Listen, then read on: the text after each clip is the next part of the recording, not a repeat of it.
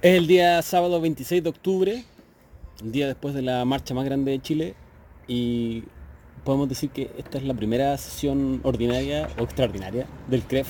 Me encanta, yo siento que es como Ex- una, extraordinaria, ¿no? es una, es una sesión extraordinaria, una célula... Todo lo que hacemos es extraordinario, cabrón. Bien recalme. Es una célula, eh, no sé cómo podríamos llamarla. Porque es dependiente del CREF, pero eh, eh, en un territorio distinto. Célula revolucionaria, Espacio forestal. espacio fuera. Es que ahí nació. Sí, pues. No, no es revolucionaria, es resistencia. Era resistencia. Sí. Ah, Célula de Célula de resistencia. resistencia, espacio forestal. Sí. Y ahí, yo la mantendría con el nombre célula de resistencia, porque todavía no sabemos quién es el próximo ministro del Interior y podría ser Cacacas. No, Ah, pero ¿por qué? cabro. ¿Pero por qué es tan desubicado? Empieza a meter susto al tiro, así como que... Porque Piñera está al mando. Ya, bueno, sí. Sí, pero no es tan imbécil. Eh, No es tan imbécil. Ayer Tan imbécil. una marcha de 1.200.000 personas gritando renuncia a Piñera y él sale diciendo qué bonita la marcha. Qué lindo. ¿Es tan qué imbécil? lindo. Es lindo Es aquí. muy imbécil. es que eso no es imbecilidad, eso es eh, mala clase. Es mala clase. Es mala clase. Bueno, Sí, sí está nombrar a Cast de- como, No, ministro del Interior es ser mala clase. Sería una imbecilidad monumental. O sea, ahí sí que arte todo, otra vez. O sea, todo lo que no se quemó durante el fin de semana pasado se comería ahora. Ya lo creo capaz. Así que mientras no aparezcan los anuncios, esto seguirá siendo célula de resistencia. ¿De acuerdo? Sí. Sí. Sí, célula de resistencia. Células de resistencia, entonces, será. Eh, bueno, yo lo- los convoqué, o los cité, o los reuní en torno a esta mesa. Primero para que hicieran un poco de contención respecto a lo que hemos pasado la última semana. Personalmente, como grupo, y qué, eh, qué em- emociones han fluido y de qué forma las hemos ido manejando. También. y de qué forma eh, podemos hacer de ahora en adelante que esas emociones no nos nublen el juicio y empecemos a reflexionar, a reflexionar en serio respecto a lo que queremos construir nosotros para el país. ¿A qué se refiere el nuevo pacto social para nosotros? Antes de comenzar con eso, yo quiero hacer una pequeña reflexión o una... ¿Cómo se llama? Una metáfora, podría decirlo. De que, que y más que nada atendiendo a muchos mensajes, ya sean de WhatsApp, en redes sociales, etcétera, que me han estado llegando, eh, que tienen que ver con este, no sé si temor o, o esta sensación de incertidumbre respecto a qué es lo que va a pasar de aquí en adelante con todas las medidas eh, que, que han sido anunciadas el día hoy, sábado 26, 20 25, 26. 26, 26 de octubre. Eh, yo siento de que esto, esto que acabamos de vivir, la marcha de ayer eh, y el estallido social eh, decantado desde el viernes 18 de octubre, es como cuando Mero Simpson se paró de su sillón y alguien más se lo ocupó. ¿Qué es lo que estuvo haciendo Mero Simpson cuando recuperó nuevamente su sillón? Le pidió a March una olla de café porque necesitaba volver a hacer los hoyitos para sentarse bien. Yo tengo la sensación de que nosotros fuimos el Simpson que se paró y que se volvió a encontrar con un sillón incómodo. Lo que no nos puede pasar es que volvamos a hacer los hoyitos para estar cómodos. No hay que cambiar el sillón, básicamente. Exacto. Sí. Hay que cambiar el sillón. Ese es mi aporte. No, pero quería, quería partir diciendo eso porque eh, siento de que una de las cosas de contención, eh, ya con más de una semana de, de movilizaciones, de manifestaciones, etcétera, también tiene que ver con eh, las personas que se preguntan qué va a pasar ahora. Eh, el, el temor que se ha generado, que, que es curioso porque hemos ido pasando de temor en temor Sí. como diferentes ni- niveles o, o tipos de miedos. Eh, el temor que se está generando de que todo esto no sirvió para nada, o que pueda no haber servido para nada. Eh, de que todo esto pueda haberse pacificado con el mensaje que yo siento de que no es al azar, el mensaje en redes sociales que todos los miembros del el oficialismo salieron a hacer en Twitter, en donde destacaban eh, la forma pacífica en que la gente se manifestó. Sí. Yo creo que ese es un mensaje subliminal, un mensaje psicológico bastante importante que hoy día puede estar haciendo eh, eh, sentido o está, puede estar resonando en muchos que creen que al calificar una marcha de, de- de pacífica significa de que ya no molesta a nadie. Y yo creo que eso es lo que también tenemos que de alguna manera contribuir a despejar ese sentimiento y hacer ver de que efectivamente esto no es eh, una vuelta a la normalidad. No. Pero no, no nos adelantemos. Vamos primero, eh, partamos por lo personal, partamos pensando individualmente. ¿Cómo nos hemos sentido esta semana? Desde el, eh, desde el viernes 18 ya varios, lo- creo que los Mm, cuatro aquí sí. hicimos nuestras reflexiones escritas. Eh, y después de hacer esas reflexiones, me imagino que han ido surgiendo otras cosas. Entonces sería interesante que fuéramos viendo cada uno cómo nos sentimos en cada momento de esta semana y, cómo esas sensaciones se fueron eh, canalizando en cada uno de, los movimientos que ustedes hicieron con respecto al levantamiento. Al levantamiento popular, digamos. Sí, yo he tenido irritaciones varias. Y siento que, el, que mi sentimiento más... eh, eh, el sentimiento que en mi caso está como más presente es ese, es como estoy enojada, estoy permanentemente enojada, ¿cachai? En el rollo de que eh, salimos, salimos un día, salimos el otro, tengo los milicos en la calle, se supone que ya no los voy a tener. el- siento que el, el gobierno no escucha, o si escucha, eh, escucha lo que quiere escuchar. Es, es como estarse pegando contra la pared todo el rato. Y efectivamente siento que alguien, alguien usó el concepto este del gato pardismo, que a mí me hace calete sentido eh, que exista el miedo a propósito de eso. Que, eh, entre, que, entre que estamos muy enojados y que tenemos mucho susto de que de sentir que nos estamos sacando tanto la cresta para que la cuestión como que permanezca igual, se mantenga igual. ¿Ese es tu Claro. temor más grande? Eh, no, mi temor más grande es que eh, mi temor más grande son los registros históricos en este rato. Ya. O sea, que no que se desvirtúe, que se quede lo mismo. ¿Cachai? Puede que sí, puede que sí, que, que sea también como esto de que, ay sí, no va a cambiar nada, vamos a seguir igual. Eh, me asusta caleta la normalidad, además. Me asusta caleta que, que haya gente que te diga, queremos volver a la normalidad, como si hubiese sido buena, rica, sana.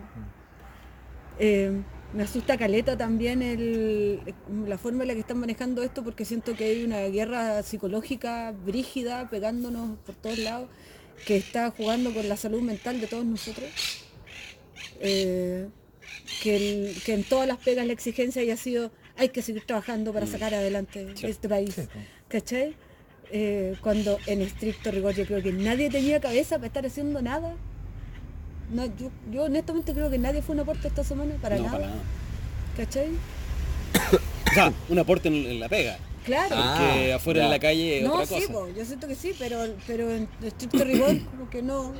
Eh, eh, pucha, yo estuve metido en la pega todo el día y avanzamos caleta. Lo lamento, pero creo que fue para nosotros súper cómodo trabajar desde la casa.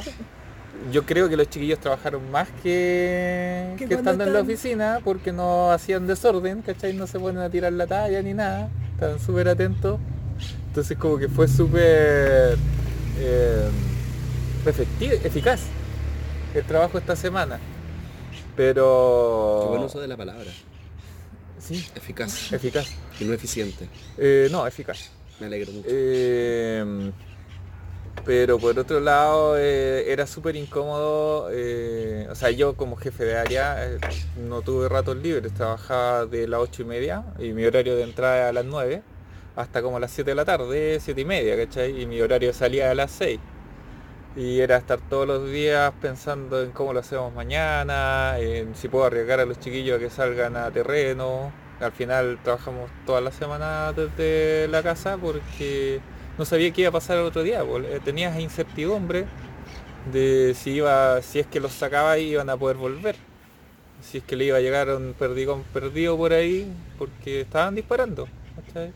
Entonces eso esas cosas a mí me preocuparon esta semana. ¿Cómo pudiste manejar la incertidumbre?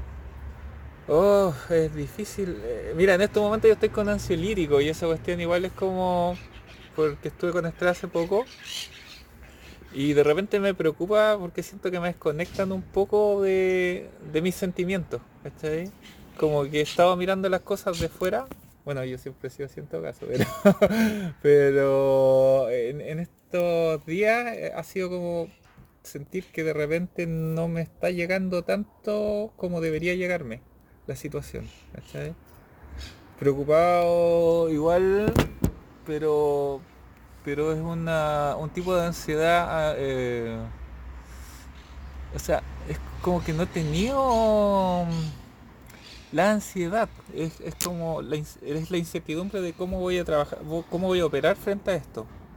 ¿sí? Estoy preocupado por la operación, efectivamente.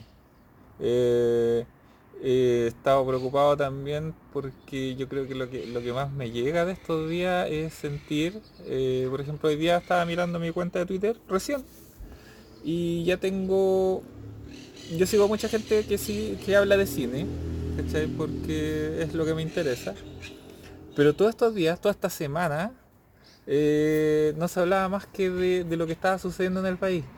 Y hoy día ya me aparecieron tres tweets de como, miren este tráiler, Sí. y es como, pucha, qué lata, no, no quiero eso. No, no quiero que nos olvidemos de en qué, en qué estamos.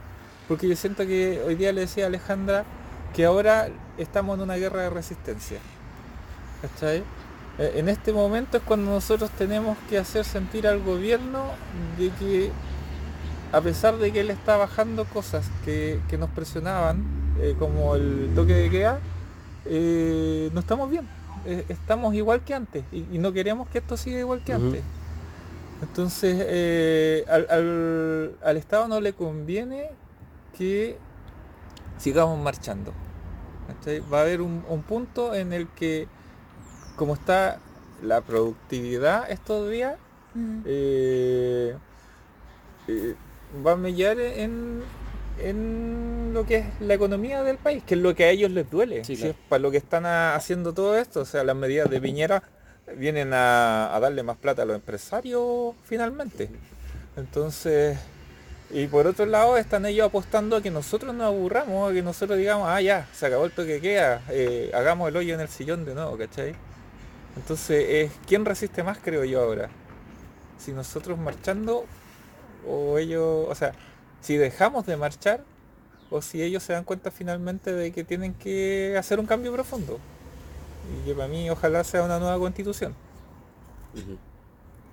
Sí, porque al final es evidente que el- el- la efervescencia de las marchas va a bajar. Yo creo que Eso sí, es, y me es da miedo clarísimo. eso. Sí. Es- yo creo que eh, hay que ser un poco, un poco optimista al respecto. O sea, no creo que sea necesario estar saliendo todos los días, toda la semana a la calle porque eso nos va a terminar reventando. Mm. Mm, también. Eh, y yo creo que... Y por eso quise hacerles esta invitación, porque entiendo que es hora de empezar a, a bajar las revoluciones, empezar a alzar más la cabeza y empezar nosotros a mostrar que tenemos una voz, que tenemos propuestas y que, y que las queremos conversar.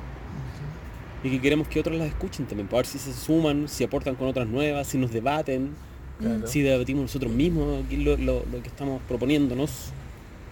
Eh, finalmente es una forma de construir la, la- el nuevo pacto social del que tanto se habla. Sí. Ahora, Y, y en ese sentido está, está bueno que, que expresemos estos temores que nos han venido acompañando durante estos días. Yo en general, más que, más que temores, he sentido rabia. Eh, primero me dio mucha rabia saber que los milicos iban a salir a la calle. Mm. Esa Sí. cuestión lo encontré insoportable desde Mm. el punto de vista del- de la ira, de, de cómo manejar esto, cómo, cómo enfrentarse a una situación que es absolutamente anómala. Y que además reabrió heridas en mucha gente. Sí, pues. Sí, po. Ayer, ayer conversábamos con una señora de haber tenido una, un, dijo que tenía 58 tenía. 58 años. Y ella había vivido el golpe de Estado, y había vivido el periodo de la dictadura y que cuando, cuando supo que los milicos iban a salir a la calle se paralizó, se cagó de susto. Sí. Y ayer su forma de combatir ese susto era ir a la marcha más grande de Chile Y llevar a su nieta. y llevar a su nieta para, Para que, vea. para que viera lo que era. Lo que era que la gente esté unida. Fue emocionante eso. Eh, a, mí, a mí se me acabó, cualquier tipo de temor se me acabó en el momento en que vi que a pesar de que estaban los milicos en la calle, que estaban reprimiendo, que los pacos estaban actuando con exceso de, de- de violencia, y la gente el día domingo salió igual. Sí. Y el lunes volvió a salir. Y algunos pudimos llegar a la oficina, pero pero de ahí nos fuimos a marchar de nuevo. Bueno, yo el lunes no porque estaba, no me sentía muy bien. Pero a partir del martes en adelante no dejé la calle. Sí. Y, y cada día, aun cuando, a ver, el, el día que llegué muy eufórico creo que fue el miércoles o el jueves, que fue cuando les dije, hagamos esta reunión. Y ayer, ayer en la mañana, esta rabia como que se transformó un poco en desilusión.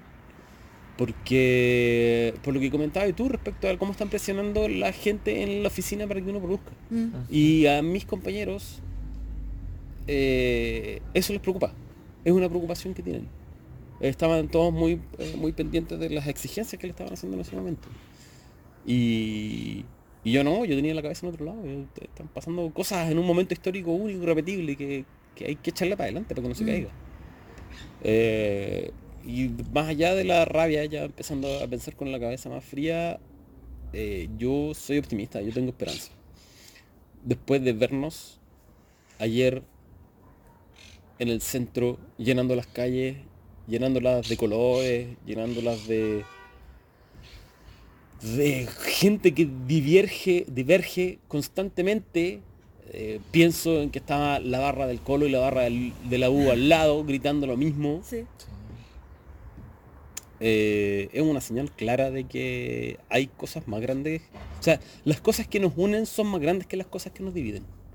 Y, y eso lo aprendimos y, creo que ya le perdimos el miedo. Eso, eso quiero creer yo. Y a eso me quiero aferrar. ¿Sabes que sí? Eh, para mí es, es brígido también cachar que como que no nos habíamos visto. Yo siento que nunca nos habíamos visto. Eh, y que ese verse de frente nos hizo cachar que estamos todos en la misma. Yo le, había leído un tweet a, a Villalobos, al Daniel Villalobos, que decía, no era... Yo pensaba que estaba deprimido y no, pues yo pensaba que estaba solo nomás. ¿Cachai? Sí, po.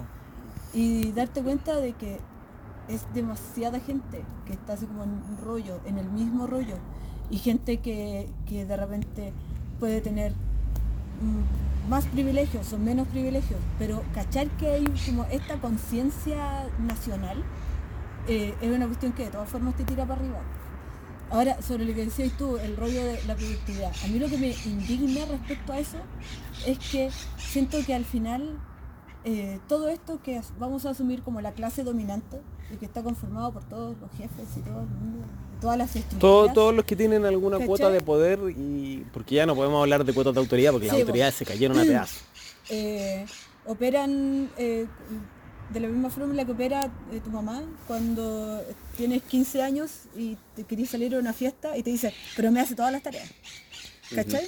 Pero, sí, hoy, pero tiene que dejar la cama hecha. Es, es- es como esa lógica, pues, así como de, mire, haga lo que quiera, pero no me, no me baje esto. O sea, que no, no puedo seguir, no puedo, no puedo empezar a perder plata porque a usted se le ocurrió salir a la calle. Claro. ¿Cachai? Y eso, Y eso es no es- entender nada. Eso es no entender Es no nada. entender po. nada. Es no entender cuál es el motivo por el cual la gente salió. Sí. Y quiero, quiero tomarme de un par de cosas. Por ejemplo, eh, recién cuando estaba el Pedro hablando, recalqué eh, la- el buen uso de la palabra eficacia en, en la solución que ellos encontraron para poder trabajar. Porque efectivamente eficacia significa una solución rápida, no importa el costo.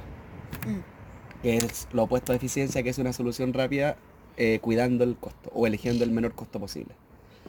Eh, antes del estallido social, teníamos un ministro del Trabajo insistiendo en que la clave para los trabajadores eran las, flex- las 41 horas con flexibilidad, Ah, sí. en donde nos decía y nos requete contradecía y juraba de que nosotros como trabajadores teníamos el poder para sentarnos con nuestros empleadores para eh, negociar nuestros horarios de trabajo.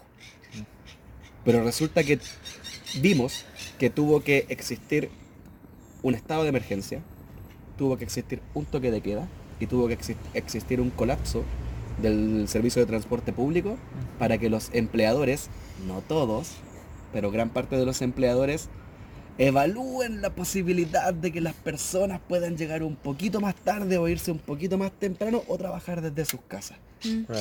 ¿Y eso qué te quiere decir? Te quiere decir de que en realidad estos tipos no estaban cachando nada. Y probablemente sigan sin cachar nada. Sí, po. Exacto. Porque Cosa Los escuchar de mensajes- Mañalich, disculpa. Claro, los mensajes, por ejemplo, que, que- que dieron eh, jefes, porque ya no estamos hablando de empleadores, muchas veces uno habla de empleadores y lo individualiza en una persona, pero muchas veces los empleadores son empresas, que son conjuntos de personas. Sí. Eh, jefes, que son capaces de decirle a su gente, a la cual la habían autorizado a trabajar desde sus casas, o esto es un caso muy cercano, eh, que los habían autorizado a trabajar desde sus casas, llamarlos para decirles que vuelvan a la oficina porque la única forma de volver a la normalidad es trabajando, es no entender nada. Y eso te muestra de que efectivamente tú como trabajador, por muy profesional que seas, no tienes las condiciones de negociar de igual a igual con tu empleador. Mm. Claro. Por lo tanto, lo que estaban defendiendo, lo que estaban empujando antes del estallido social, en la época en la que no estaban escuchando a nadie, eh, claramente no era bueno para el, para, para el, para el ciudadano, ¿cachai? Para no el era bueno. para las personas trabajadoras. Claro, y eso, y eso, y eso es súper importante tenerlo hoy día bien claro, porque eh, hablando de, de lo- cómo lo hemos vivido cada uno esto, puta, para mí esta semana han sido seis meses, weón. han sido una eternidad. Tanto así que cuesta mucho acordarse de cómo eran las cosas antes del viernes 18 de octubre. Mm. Cuesta acordarse de qué es lo que estaban diciendo ciertos políticos antes del 18 de octubre. Cuesta acordarse de qué, en qué estaba, eh, no sé, el Guido, el Guido Girardi, por ejemplo, que salió toda esta semana aprovechando pantalla hablando eh, del problema de ellos, desmarcándose como si él no hubiese sido parte del problema Mm. durante 30 años. Eh, cuesta un poco acordarse de eso porque estamos todos en la contingencia y es lo que nos oprime. Yo lo viví con una fue una montaña rusa de diferentes emociones y sentimientos. Lo- el primero fue una rabia tremenda, muy parecido a lo que dijo Leal. Eh, rabia porque me costaba comprender la falta de empatía de las autoridades y me, me costaba entender la proporcionalidad que había entre un niño saltándose un torniquete por- evadiendo 230 pesos con un lumazo en la cabeza que era lo que me habían mandado fuerzas especiales a hacer a los Sí. metros. Sí. O sea, no lo podía entender. Y llegar el día viernes, en donde cierran el metro para todas las personas que están trabajando y que quieren irse a sus casas, provocando una avalancha de gente caminando, que nosotros estuvimos harto rato parados ahí sí, justo sí. En, en Alameda con Vicuña, eh, frente a Plaza Italia, que era un mar de gente caminando, que venía bajando desde Providencia, Las Condes, no sé, tal vez Vitacura, quién sabe, pero que venían bajando por ahí y que eso fue calentando el ambiente, calentando el ambiente, calentando el ambiente, hasta que finalmente tratan de resolver todo con estado de emergencia, saquemos estado de excepción, perdón, estado de emergencia, saquemos a los militares a la calle, y esa fue como el... ¿Estáis cachando que sacaste a los militares a la calle por un grupo de cabros chicos saltándose los torniquetes en el metro? Monumento al evasor desconocido. O sea, no podís, pues, weón. Eh, eso me provocó mucha rabia. Y sí, tuve miedo. Yo crecí rodeado de uniformes. Y porque crecí rodeado de uniformes me dio mucho miedo porque escuchaba muchas cosas. Mm. De los anticomunistas, eh, del, del ya vamos a volver a, a salir a las calles, que cuando nos ven se van a cagar de miedo, todas esas cosas. Y la verdad es que yo también tuve miedo cuando, cuando vi por primera vez las tanquetas, cuando vi por primera vez los camiones llenos de, de pelados más encima, que ni siquiera salieron ellos a las calles, sino que mandaron a los conscriptos a las calles. Claro. Eh, con todo el riesgo que eso conlleva. Eh, puta, me cagué de miedo, po, y el miedo se me pasó el domingo cuando los vi de frente, cuando estaba en la marcha de Plaza Italia y ya me estaba yendo a mi casa y me quedé encerrado entre Condel y Salvador, cuando estaban ahí fuerzas especiales de carabineros lanzando bombas lacrimógenas a gente pegándole una olla, weón. O sea, ese Sí. era el nivel de estupidez al que llegaron la- las fuerzas de orden. Eh, y apareció un camión con por lo menos 25 militares y ahí reventé y se me pasó el miedo. Y crucé la calle y me paré al frente de ellos y les empecé a gritar cuestiones. Cosa que nunca en mi vida me había imaginado que iba, iba a hacer. Eh, y ahí las cosas empezaron a cambiar. Si bien es cierto el lunes me desmoralicé un poco porque pensé de que nos estaban quebrando las voluntades. de que este discurso de la violencia, de, del vandalismo, del estamos en guerra, que puta que fue chocante. La cuestión. Miente, miente, que algo queda. Exacto. Le- me logró, logró cortarme un poco las piernas, pero salir el lunes a marchar fue ya listo, nunca más, la gente no paró. Y si la gente no paró, ¿por qué voy a parar yo? Y de ahí en adelante fue empezar a, a botar el miedo y empezar a, a verlo con más optimismo y a entender de que efectivamente estamos cambiando. Porque tampoco vamos a decir Chile cambió, Chile no va a cambiar de un día para otro, le piden más, más café. ¿No? Chile no va a cambiar de un día para otro. No, pues me. Eh, pero estamos cambiando, estamos haciendo las cosas distintas. Y hoy día la verdad es que tengo una sensación de esperanza, a pesar de que el gobierno sigue con su campaña comunicacional y que yo siento que ahí es donde tenemos que centrar los esfuerzos, porque hay mucha gente desorientada que se va a dejar llevar por las falsas anuncios. O sea, no hay que perder de vista que fue el gobierno el que sacó a los militares a la calle y declaró el estado de excepción. El hecho Sí. de que lo estén levantando ahora no nos están haciendo un favor. No. Y hay que enfocarlo de esa manera porque hay mucha gente que lo está tomando como una señal de benevolencia del gobierno. Es que yo creo que es por lo mismo, pues yo creo que es porque como se te olvidó comer el jueves 17 de octubre, ¿cachai? Eh, Si nunca debieran estar en las calles. Nunca, po, nunca. Si en un rato yo dije, si vuelvo a preguntar a qué hora empieza el toque de queda, eh, un pipe. Si la cuestión no puede ser, No no puede ser puede- así. yo no puedo preguntar eso, porque la cuestión es completamente anormal. ¿Cachai? Entonces, eh, también está ese rollo de que instaláis durante siete días, que, que podría parecer poco, pero, pero efectivamente se siente como una década la cuestión. Eh, instaláis durante siete días todas las condiciones para provocar todo el terror posible y, y luego dices, eh, ya, voy a, voy a terminar con esto. Sí. Pero, loco, pero Y agradézcanmelo. Y agradezca. Y, O sea, y- ahí- ahí- a mí me, me gustaría, sí, me gustaría Claro, ver si es que, eh, pucha, veo que Pedro y Daniel están tomando nota. Sorry chiquillo, yo no traje ningún cuaderno ni nada, que soy Yo traje- más desorganizado yo de la traje, tierra. pero... Pero, Pero soy me gustaría dejarlo anotado ahí. Yo siento de que una de las cosas que nosotros tenemos que hacer es empezar nuestras propias, no sé si campañas comunicacionales, pero nuestra propia forma de, de, de hacer como nuestro fact check, como el que estaba haciendo la, la tercera, Sí. con respecto a las cosas que está anunciando el gobierno. O sea, yo lo- los primeros puntos que dejo sobre la mesa, el que estén levantando el estado de emergencia no es un favor que nos están haciendo.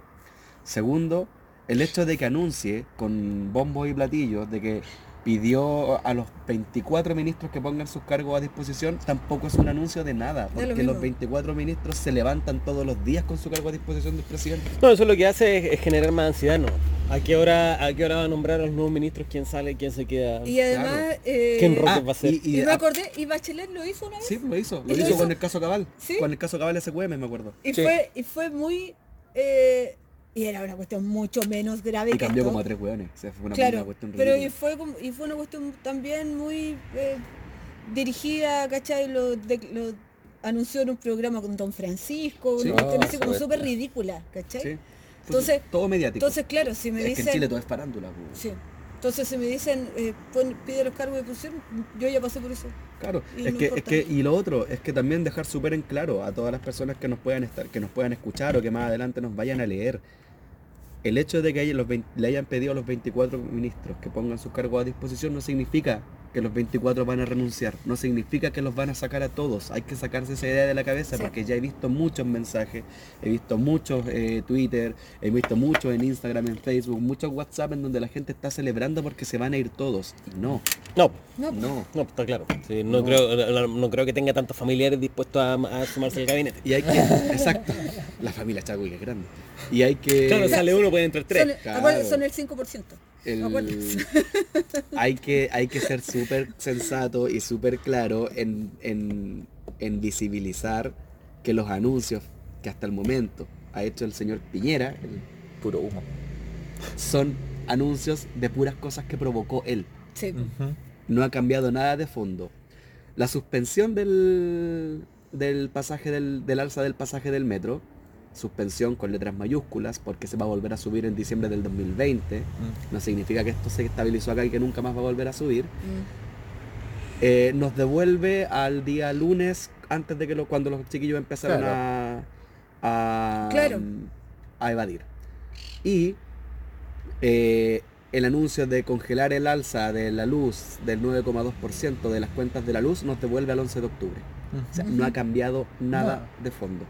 Seguimos con el agua hasta el... O sea, lo que hizo fue pasar... Cuando, ¿Tú caché cuando te serví un shot y la espumita se empieza a rebalsar y le pasáis como una tablita así como para botar la Sí, espuma? sí, Esa eso va hizo. es. Pero dejó el vaso lleno. Sí.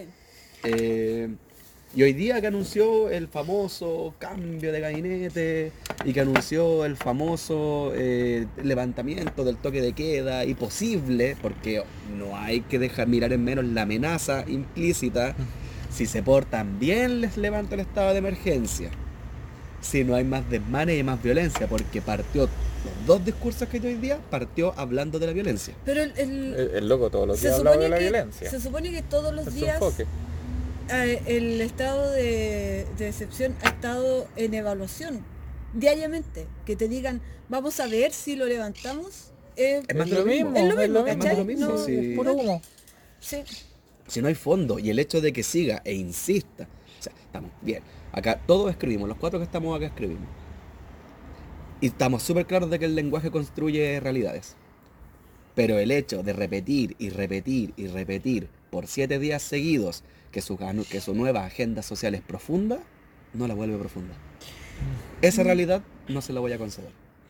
Hay que tener algo súper súper claro. Eh, esto como que va a, a la raíz o al- a lo que gatilló la, la movilización. No son 30 pesos, son 30 años. Ese es el, el principal eh, disclaimer que tenía esto al principio. Eh, muchos se han preguntado hasta aquí si esto hubiera pasado si tuviéramos ahora un, un gobierno de la ex nueva mayoría o si tuviera Guillermo. Yo tiendo a pensar que no. ¿Por qué? Porque los gobiernos de la concertación y de la nueva mayoría, eh, si bien no, no solucionaron los problemas que generó la dictadura militar, eh, se beneficiaron del sistema. Y hay que conceder que eran políticamente más hábiles. Sí, además. Sí. Pero, Sí.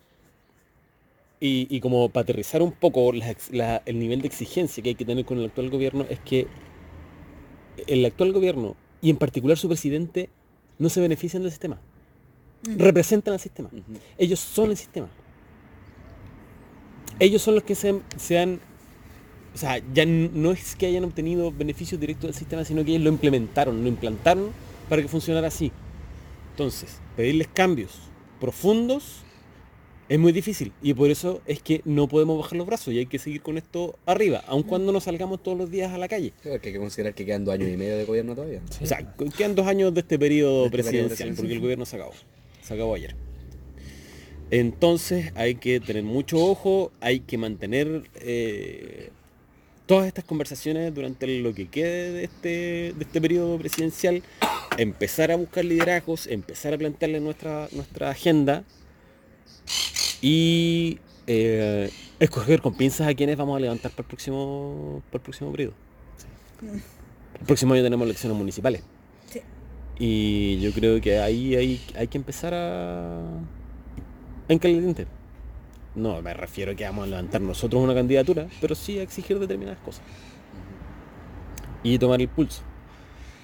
Eh, y yo creo que el- ya hemos hablado harto de la guata, ¿o no? Sí. ¿Sí? ¿Empecemos a la cabeza? ¿Les parece? No. ¿O alguien tiene algo más que decir? Solo que me daría demasiada risa tener candidatos municipales desde el CREF. Sería así. Sería hermoso. Sería la cosa más graciosa del mundo, no sé. No sé, pues, pero imagínate levantamos al pelado. Oh, lo voto todo el rato. Tiro, Voto todo el rato por tiro, pelado. sí, obvio. Alcalde de Estación Central. Ay, eh, así que-. Nos cambiamos todos de común, todos. Al Nos vamos a vivir para allá.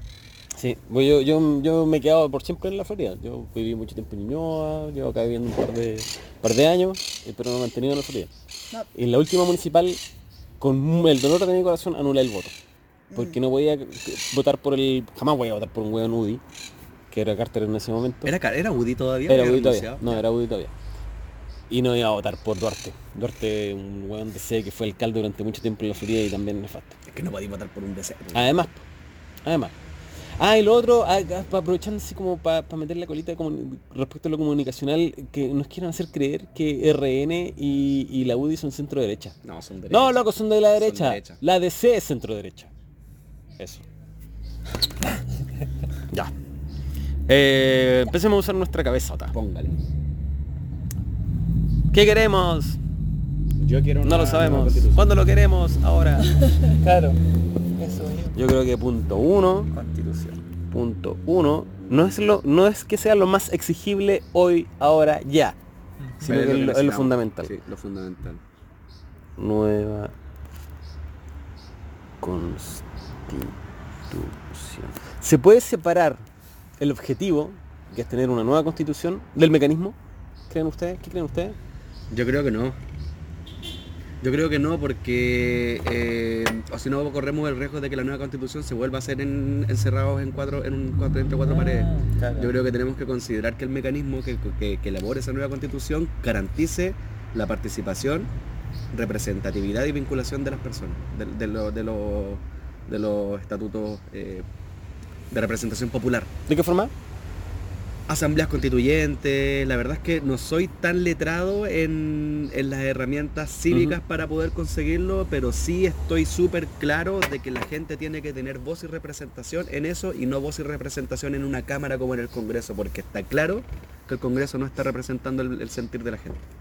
Ya sea a través de organizaciones de juntas vecinales, eh, ya sea a través de las organizaciones eh, gremiales, eh, sindicatos, eh, no sé, colegios de profesores, colegios médicos, lo que sea, pero de alguna manera tenemos que garantizar de que lo que el ciudadano de a pie necesite, que esté resguardado en la constitución, llegue efectivamente a esta nueva constitución. O si no, vamos a tener otro Jaime Guzmán escribiéndola entre cuatro paredes y asegurándose el porvenir de, de, su, de su sector.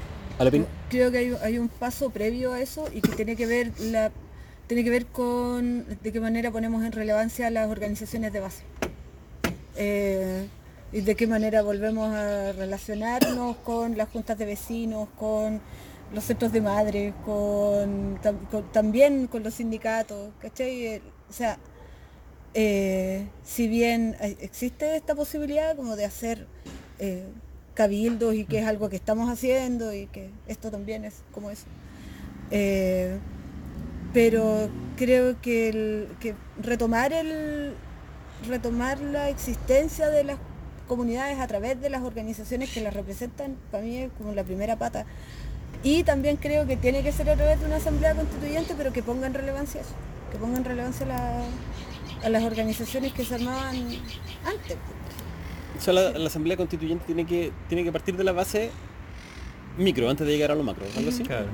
Sí, Pedro ¿No? Estoy súper de acuerdo con los chiquillos. Y eso implica a- empezar a conocer a mis vecinos. Exacto. sí claro Porque claro. ahora somos su... Yo personalmente soy como súper individualista, eh, ya lo he dicho antes.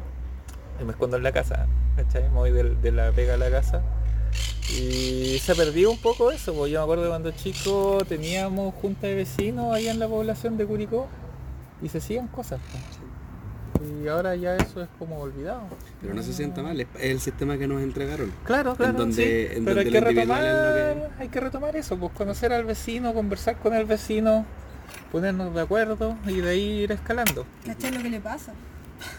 Claro, lo que nos pasa Sí, a todos, pues. O sea, Porque, ayer, ayer, disculpa Pedro, el, estaba viendo Mesa Central, creo que se llama el programa, sí, en donde había un, un tipo, que no, no puedo referirme a él en buenas palabras, que se llama Willy Díaz, que es economista, que partía hablando así como si fuese una especie de validación o de garantía, el decir que él había nacido en Estación Central y que gracias a su propio esfuerzo y mérito había llegado a tener eh, una carrera de la Universidad de Chile y un, posgrado de la U Católica, y que era economista y que hoy día trabajaba asesorando a no sé quién.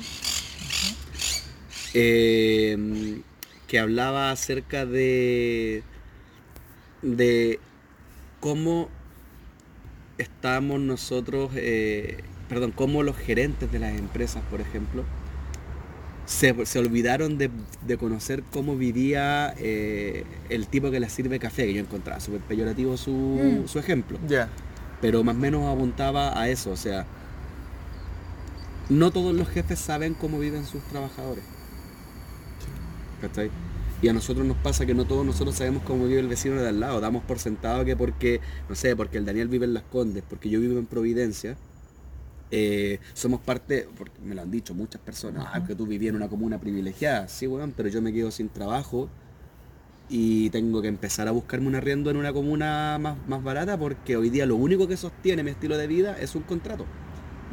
Porque mi salud es privada, porque la educación a la que quiero acceder y que quiero que mi hija accedan es privada, eh, porque la luz, el agua es limitante, porque todo lo que yo necesito para vivir es privado. Los arriendos son eh, muchas veces inalcanzables en estas comunas y si tú no tienes un ingreso asegurado todos los meses, vas a sufrir con eso.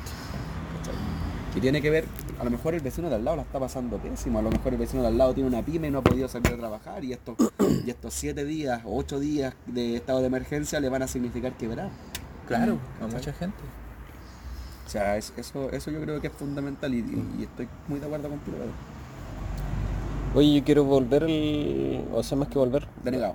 dar mi, mi- mi opinión respecto a una nueva constitución es algo eh, a lo que yo me he adherido hace mucho tiempo. Yo eh, tengo que decir que cuando se, se aprobó la, la gran reforma constitucional del, dos- del 2005 me puse contento. Yo dije, puta, aquí hay un cambio importante, un cambio Disculpa, profundo. esa es la que quedó archivada en la Biblioteca Nacional. ¿Cómo archiva la Biblioteca Nacional? La, la asamblea que lo, que lo que hizo Bachelet. No, lo hizo Lagos. Ah, ya, entonces no he dicho nada. Eh, no, hay una reforma constitucional grande, ahí se eliminaron los senadores designados y, otra- Ah, sí me acuerdo. y otras cosas por el Sí. estilo. Eh, porque dije, yo pensé que ahí se venían cambios profundos. Pero se mandaron con drogas también. En la medida de lo posible. Es que más que en la medida de lo posible, eh, les pasaron un golazo con lo del Tribunal Constitucional y con la profundización del, del cuoteo político al final. Eh, y claro, al final estas cosas técnicamente se hacen bien. Y pienso en la constitución como fue, fue concebida originalmente, eh, demasiado bien. O sea, Jaime Guzmán era un buen brillante. Sí. Maquiavélico, a cagar, maligno. Todo esto que está pasando ahora es culpa de él. Eh, pero brillante. Entonces, sí, estoy 100% de acuerdo con que Chile necesita tener una nueva constitución. Eh, quiero ir más allá, es decir, que, el- que una nueva constitución debe tener un carácter socialdemócrata que ponga el foco en el desarrollo de la sociedad en su conjunto, Sí. no solo del individuo, Y no en el desarrollo económico. no en el desarrollo económico, El desarrollo económico debe ser consecuencia de. por supuesto, y, y a favor de. Y a favor. y a favor de. Eh, y en ese sentido creo que si bien me gusta y adscribo a la, a la postura de una asamblea constituyente, es necesario que esa asamblea constituyente también tenga los medios técnicos para que salga una buena constitución. Mm. Eh, y en eso y eso me, me cuesta como, como definirlo bien. Me parece que desde la academia debiera, debieran surgir voces. Eh, pienso al tiro en, Fernando Atria, que es uno de los principales promotores del- de, la vía administrativa pa- pa para, para llamar a una asamblea constituyente. Él tiene toda una teoría que no es necesario pasar por el Congreso para, para empezar a- para empezar el proceso constituyente porque porque finalmente el constituyente originario somos todos nosotros. Mm. Entonces sería básicamente devolvernos el poder constituyente para empezar otra vez. eh, y al final no se trata de refundar, sino vamos a empezar Chile desde cero. Pero vamos a, a construir o a, re- o a empezar a construir un Chile que sí queremos. El Chile que queremos. Entonces, sí. eh, y eso- en ese sentido, siempre he tenido mis dudas respecto a si el, el mecanismo importa tanto como el resultado, pero parece ser que, parece ser que sí. Ujú. Pareciera ser que sí. Yo, yo siento de que es difícil separarlo. Eh, entonces, yo creo que por ahora lo que hay que hacer es hablar de una nueva constitución, más allá de que podemos hablar más adelante de cuál, es- cuál es el, el- el enfoque que queremos darle y cómo debería estar con- eh, constituida o armado el mecanismo de su elaboración. Eh, nueva constitución y asamblea constituyente es una- un piso mínimo. para, para construir un nuevo pacto social. De verdad. Yo tengo una inquietud igual. Adelante. Porque yo no soy particularmente letrado en política, en cómo se arman estos documentos. No sé cuánto, cuánto el ingreso que tiene el país. Y de repente eh, me da como miedo ser muy idealista a la hora de, de proponer las cosas que quiero. ¿cachai? O sea, si realmente se pueden lograr, cómo se pueden armar.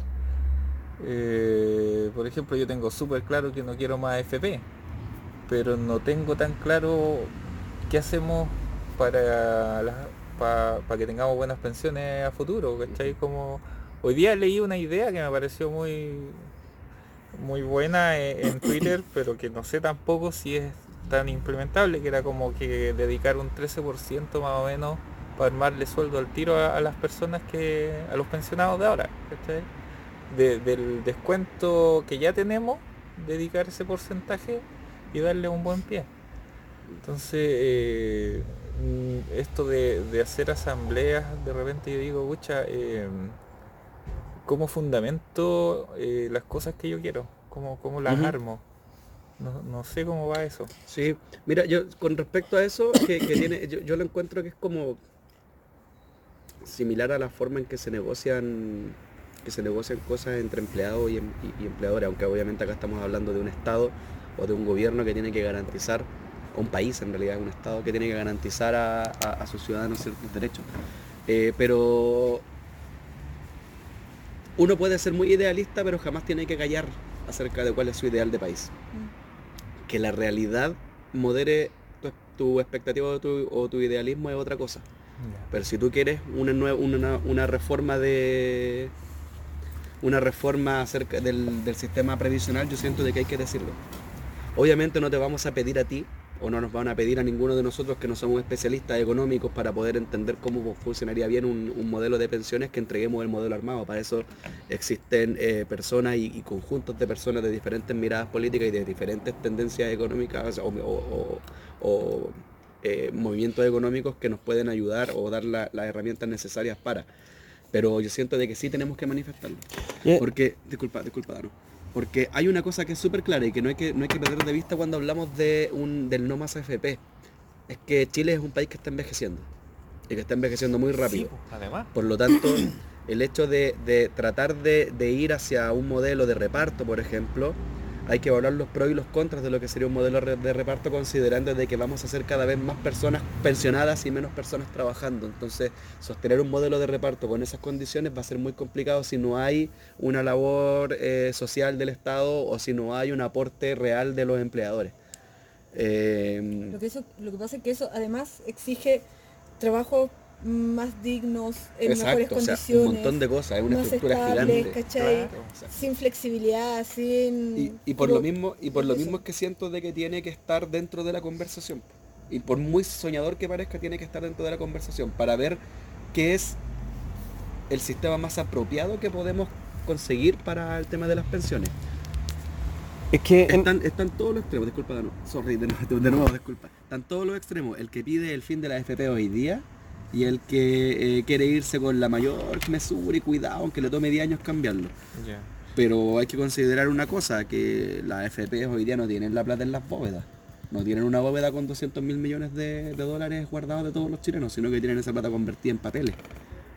Claro. Eh, y el hecho de que, como el sistema es perverso, si yo tengo 200 mil millones de dólares en acciones y retiro esos 200 mil millones en acciones, ya no voy a tener 200 mil millones, voy a tener la mitad, porque van a bajar los precios de las acciones. Mm. ¿Cachai? Entonces hay que tener harto cuidado en cómo manejamos el traspaso que podamos hacer de un FP a un sistema justo y que garantice que las personas que han contribuido y que han trabajado toda una vida no y que y que se no, no es que se compraron, sino que vivieron el discurso de tú vas a salir de la pobreza si trabajas, si te esfuerzas, si trabajas duro para volver a la pobreza cuando se jubilan. Eso es lo que hay que evitar. Yo creo que esto es parte de un tema macro.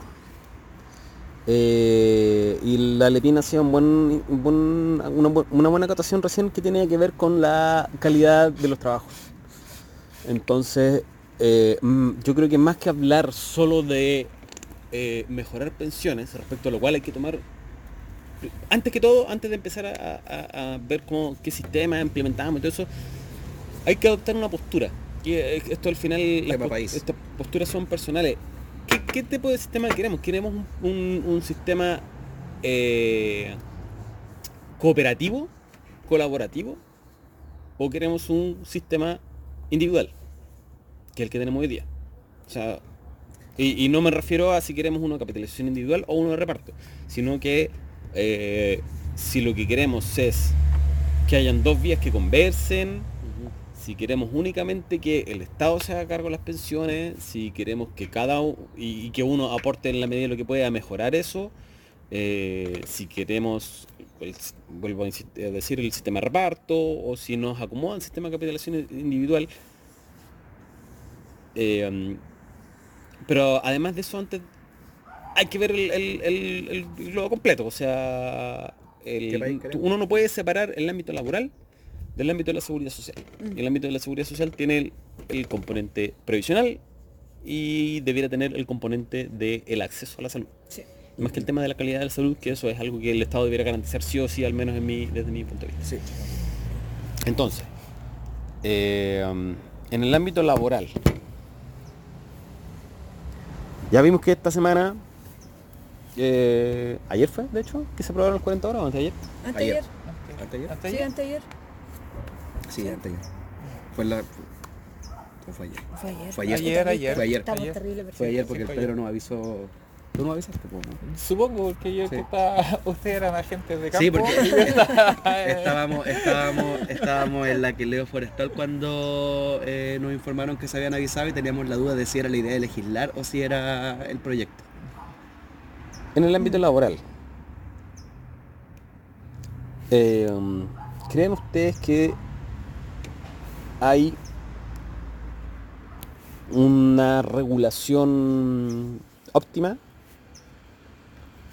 Debiéramos conversar respecto a eh, un, nuevo estatuto laboral, una nueva relación entre empleadores y trabajadores. Y ahí voy a apre- apre- aprovecho meter la cuchara entre funcionarios públicos y el Estado. Son dos patas, son dos patas de un mismo animal. Eh, porque efectivamente tenemos estatutos distintos. Para algunas cosas privilegios distintos y para otras precariedades distintas. Entonces. El Estado hoy día es uno de los peores empleadores. po. es el peor, de hecho. Eh, entonces, yo creo que el, el primer foco en cuanto al ámbito laboral es eliminar las precariedades en las relaciones, en estas relaciones que se sabe que son asimétricas. Como primera cosa. Eh, o sea, permitir o, favor- o que se favorezca mejor la asocia- asocia- asociatividad o, o que la ley misma sea más, más protectora del- de los trabajadores, no sé. Pero creo que por ahora yo, yo lo que puedo decir es que tenemos que abogar por menor precariedad, precariedad en el ámbito laboral desde el punto de vista de los trabajadores y siento de que incluso lo que hay que redefinir es qué es lo que entendemos por un trabajo. Porque no es posible que cuando te entregan la- las cifras de desempleo o etcétera, estén camuflando el desempleo preguntándole a la gente si ha recibido ingresos en los últimos seis meses. Sí.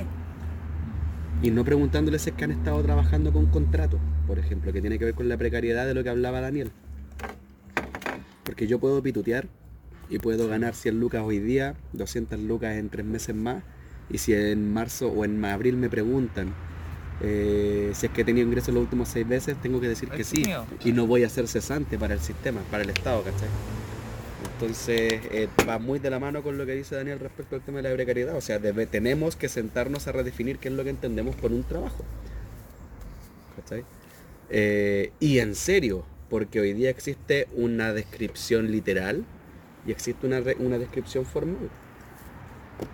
O sea, el tipo que está vendiendo helados en la calle está trabajando.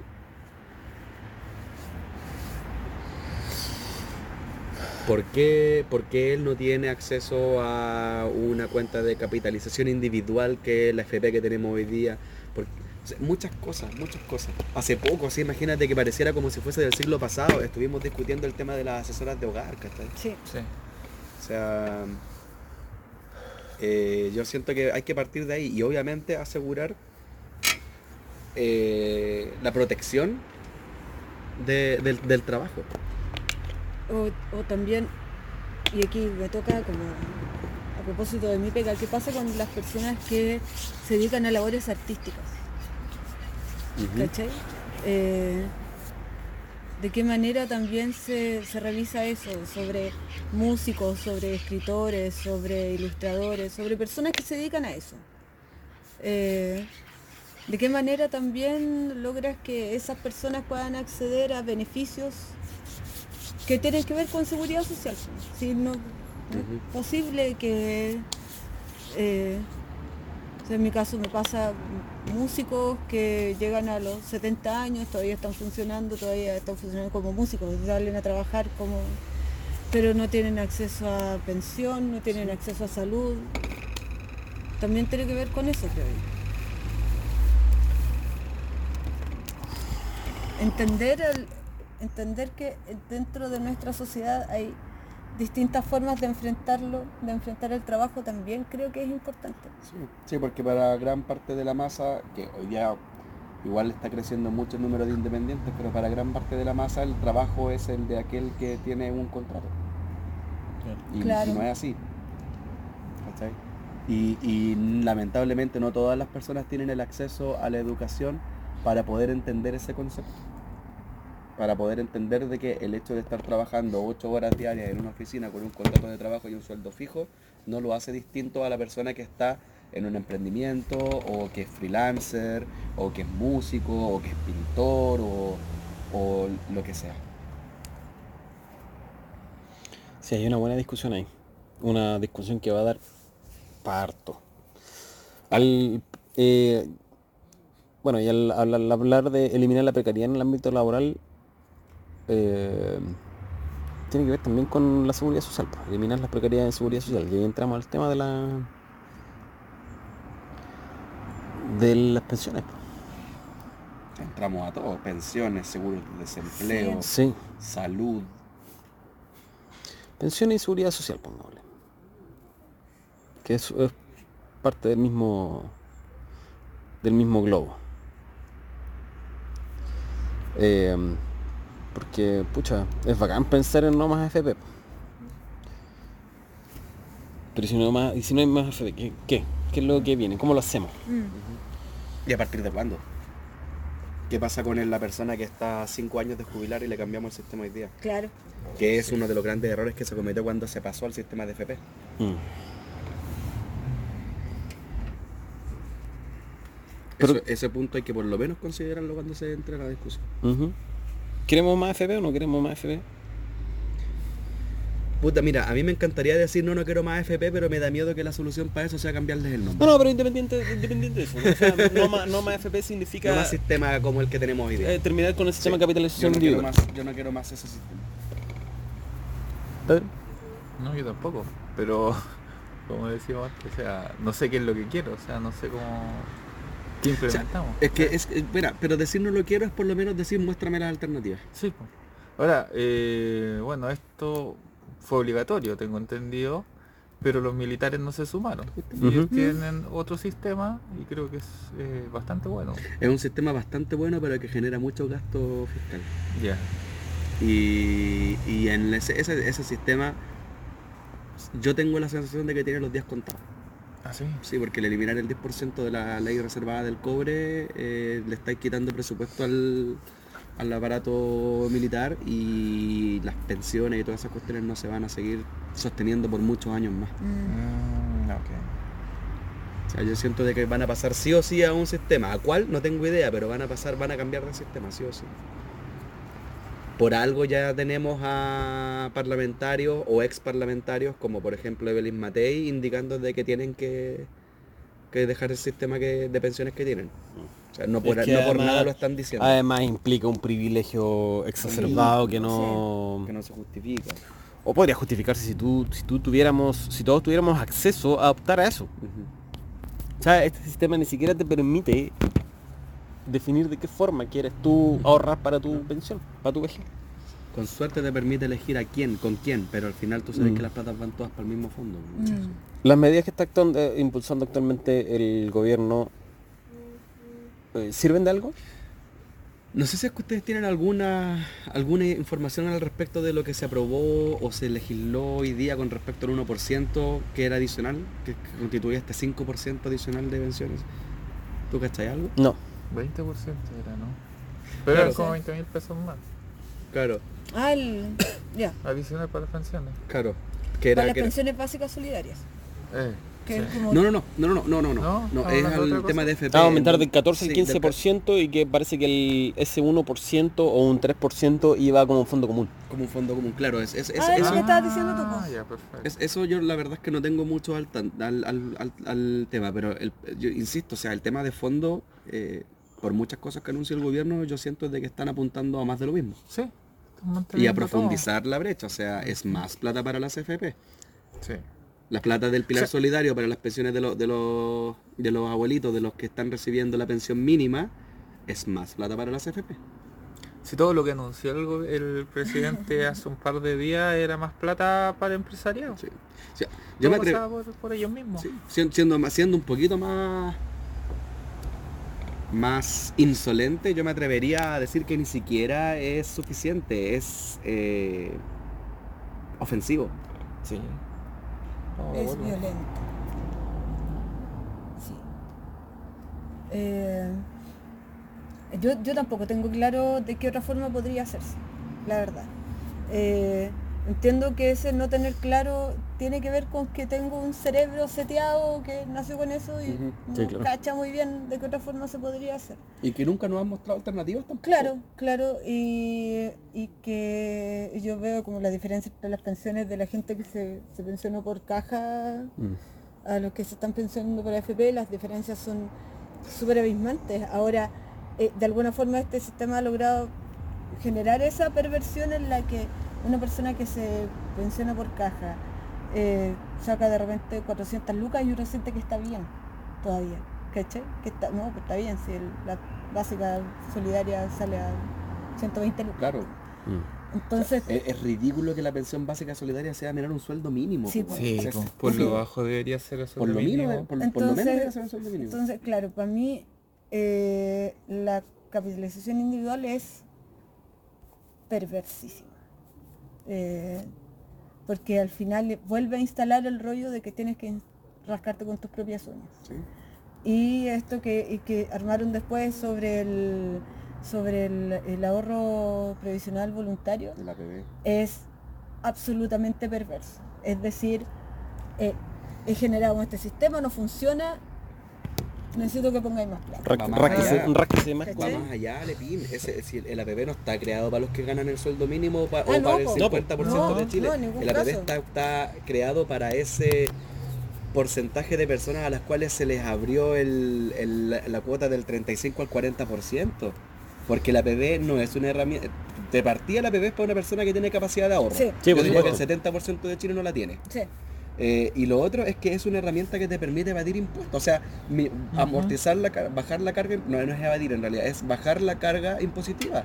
O sea, si yo abro un, si yo tengo 5 millones de sueldo y abro una PB por un millón, cambio de tramo al más bajo, o sea, uno más abajo, ¿cachai? Sí. O sea, o sea, esta weá no está hecha para que nosotros podamos ahorrar más, está hecha para que ellos puedan imponer menos. Claro. Además es un, un reconocimiento del fracaso del sistema, si ya dijiste que no, te estás, estás diciendo, oye, no te vaya a poder con- no te vaya a poder pensionar con eh, una tasa de reemplazo que sea lo suficientemente acorde a lo que estabas ganando cuando te, te pensionaste, entonces te recomiendo ahorrar más por tu cuenta. Eche- Claro. Más benzina en Mm. Mercedes. Sí. Exacto. Pero Sí. eso Eso dijo, esa fue la, esa fue Algo la así. Sí, échale más Fue benzina a así. Mercedes. Pucha. No, si le entregamos un Mercedes, tienen que ponerle benzina.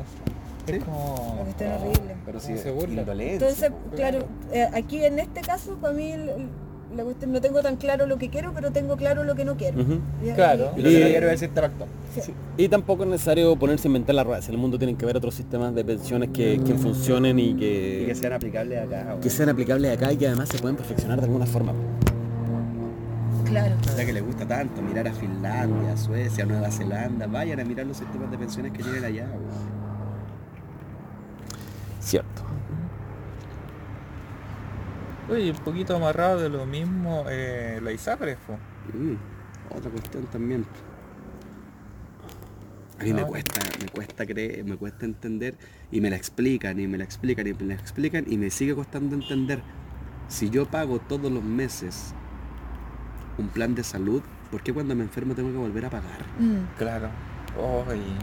Te juro que eso me cuesta entenderlo. ¿Y por qué me dicen, ah, pero es que va a un fondo en donde se cubren las necesidades y las prestaciones de todos los afiliados? Ok, ¿por qué las ISAPRES siguen teniendo miles de millones de ganancia entonces? Sí. Claro, ahí sí, ahí sí sirven los fondos para que seamos todos, Claro. que sea la wea solidaria. O sea, o sea, explícame eso, po.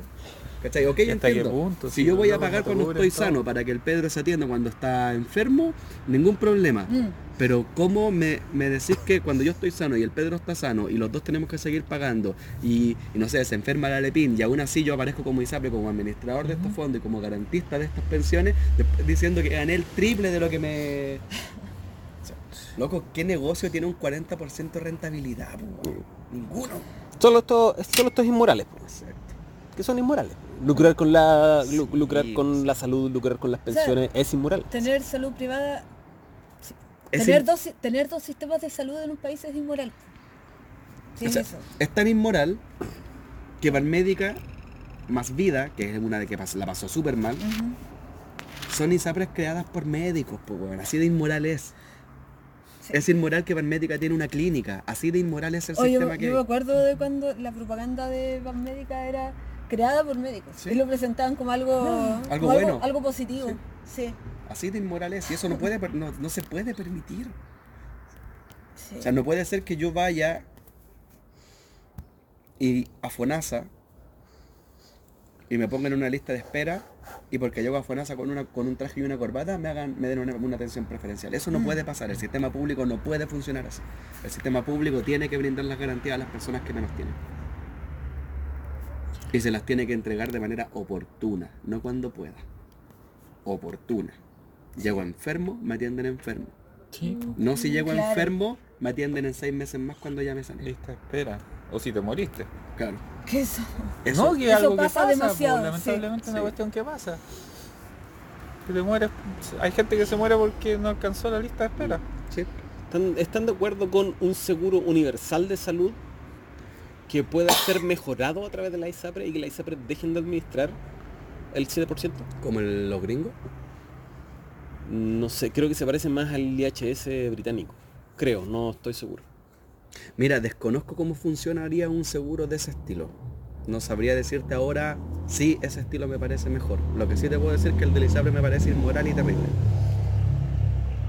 Por lo mismo, debiéramos, o sea, tal vez el Fo- FONASA debiera recibir el 7% de todo el mundo y el que pueda y el que quiera contratar seguros adicionales para otro tipo de Yo, prestaciones. Ah, ya, yo eso tengo eh, ahí esa sí. idea. Ya, ahí O sea, sí me, me- me entendí. Sí, de hecho yo he tenido siempre esa idea. Si, si usted pregunta a mí, las ISAPRES cubren de manera bastante eficiente la salud de hombres entre 25 y 45 años. Esa es. Eh, antes de eso, la, la gente es inmortal, no, no le pasa nada. Y después de eso vienen los achaques, cánceres y demás, y, y- y tampoco, tampoco logra hacerlo.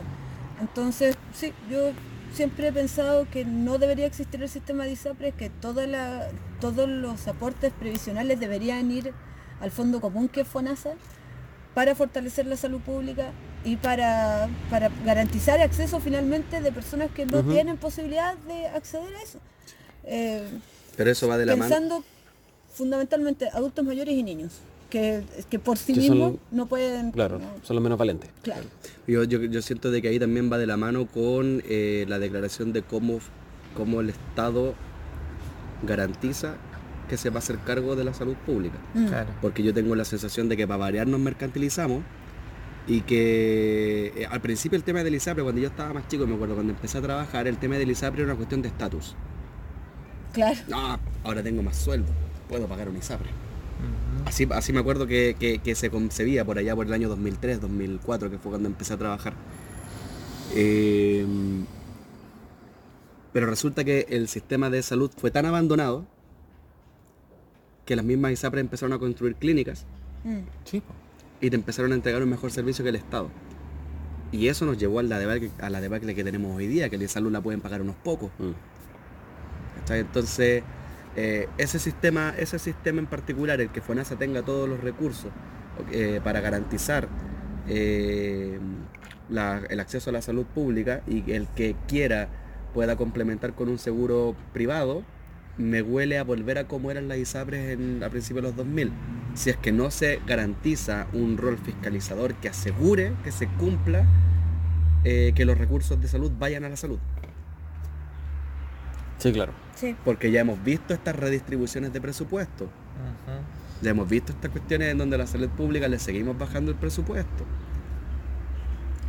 Sí, si al final lo- los seguros privados debieran ser únicamente para la gente que quiera mejor hotelería dentro de una clínica o, o cosas por el estilo, no para obtener mejores No para- prestaciones. Las mejores prestaciones debieran estar en la red pública de salud. Sí. Exacto.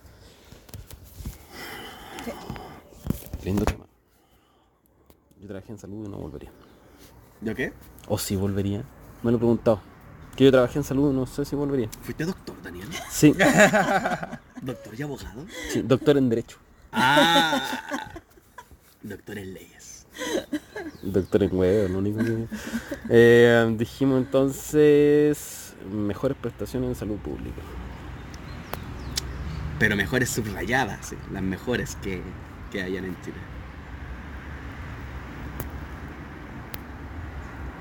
Oye, em, educación. Educación. Educación. Antes de entrar a educación, vuelvo a reiterar el llamado a levantar un monumento. Debe ser en la Plaza de la Ciudadanía al evasor desconocido. Yo estoy 100% de acuerdo. Monumento al evasor desconocido. Hay que levantar el monumento al evasor desconocido. Al chiquillo que dijo, aunque ella lo haya dicho en un carrete o en hueveo, y si nos saltamos los torniquetes, a ese cabrón hay que levantarle un monumento. Y como no vamos a saber nunca quién fue, porque probablemente, como pasa con las ideas en, en la materia, en las ramas creativas, están en el aire, se le puede haber ocurrido a muchas personas Ah, al mismo tiempo. Sí. Así que saludamos, saludamos tu juventud, tu arrojo. Y te lo agradecemos. Y tu Y nos anonimato. comprometemos a no fallarte. Porque no podemos olvidar que el paquete de la agenda social, la tan eh, Chachareada. chachareada, la tan, eh, no sé, eh, promocionada agenda social eh, ofrecida por Piñera, no le hace ningún gesto, ningún guiño y ninguna medida a los estudiantes. Nada, No, nada de nada. En todo caso. Nada, No. nada para educación. No podemos dejar pasar eso. Así que cabro, tranquilo, nos vamos a asegurar de que tu arrojo y tu valentía sean, Y tu estado físico sean para resguardados. saltar torniquetes. No lo olvidemos. Sí. También es A los importante. guatones que no nos podíamos No, saltar. no, y que si nos agachábamos nos no, rajábamos el puedo- pelo. no puedo estar pochoncita. Ya, yo creo que mi educación es, es corta igual, porque el clamor está hace 8 años, pública, gratuita y de calidad. Claro. Fin. Y laica. Y Y moderna. laica. Sí, Muy bien. Y moderna. Ya, loco. Fundamental. pública. Gratuita. ¿Gratuita o subvencionada? Gratuita para el usuario. No, es gratuita en... Para el usuario. Es, es gratuita desde el punto de vista que tú te vas a matricular, la matrícula no tiene un costo, tu mensualidad no tiene un costo, pero está financiada por, impuestos. Ya, perfecto. Me gusta esa salvedad porque yo siento de que muchos no la, no- no la perciben.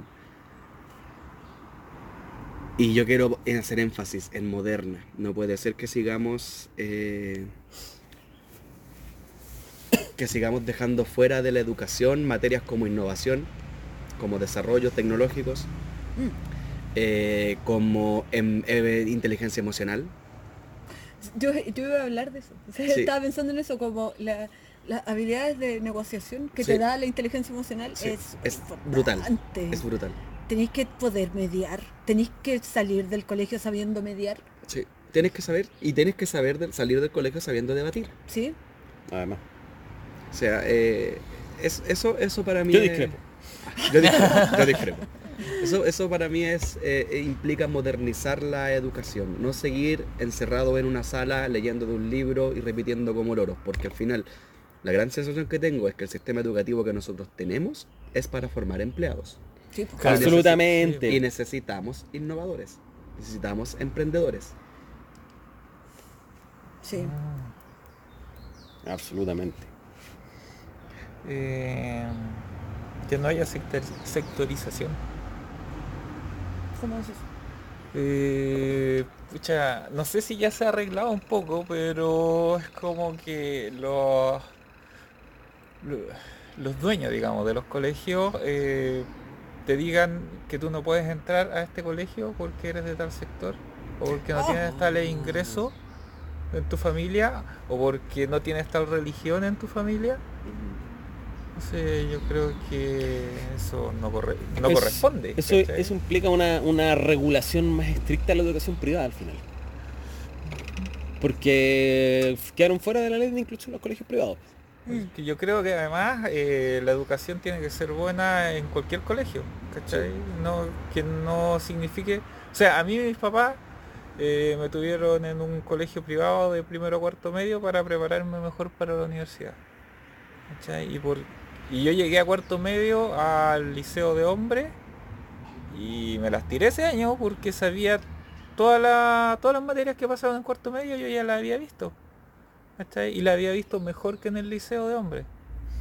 Y esa cuestión no puede pasar, Mm. no es injusto, ¿cachai? Sí. Es súper injusto y creo que eso también tiene que estar regulado. No, es algo que, que- que pueda pasar así Desapercibido. desapercibido. Sí. Y tiene que ser porque hoy día muchos de los colegios son semilleros para eh, networking. O sea, eh, a mí me sorprendió cuando llegué a Santiago, antes de preguntarme cómo me llamaba, la gente me preguntaba ¿En qué de colegio en qué estudié? colegio estudié. Mm. También, po, O sea, o que de, de qué universidad saliste. Claro, y eso no puede ser. No puede ser. Porque al final, ¿qué es lo que termina pasando? Que nos terminan gobernando los mismos de siempre, los familiares de o los que estuvieron ahí mismo. Claro. No solo gobernando, sino que son los que dirigen las empresas. Sí. Y por eso, por eso tenemos tanto ejecutivo nefasto también. Entonces, eh, quiero, quiero hacer una pregunta con respecto al tema de la educación, eh, dejarla ahí en la mesa.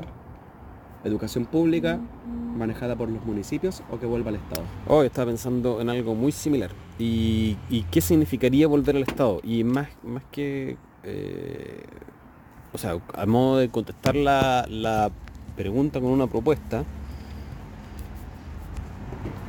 eh, no sé, no me acuerdo qué dije. Estaba en dije- algo muy similar con respecto al tema de que la Sí, no, pero después de eso dije, hice un, un enunciado muy raro. No importa, la propuesta, y no sé, no sé si realmente funcionará.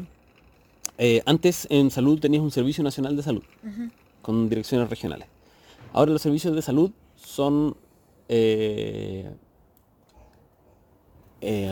son des- Ah.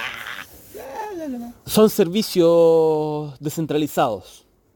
Cada servicio de salud tiene su director y se relaciona con, el presidente de la República a través de el- del ministro de salud. No, exi- no existe un, una em, desconcentración territorial, sino que funcional. ¿ya? Una, cuestión que, es propia de la- las formas en cómo trabajan los organismos públicos. Eh, claro, y permite que cada, cada servicio conozca mejor las realidades de sus territorios.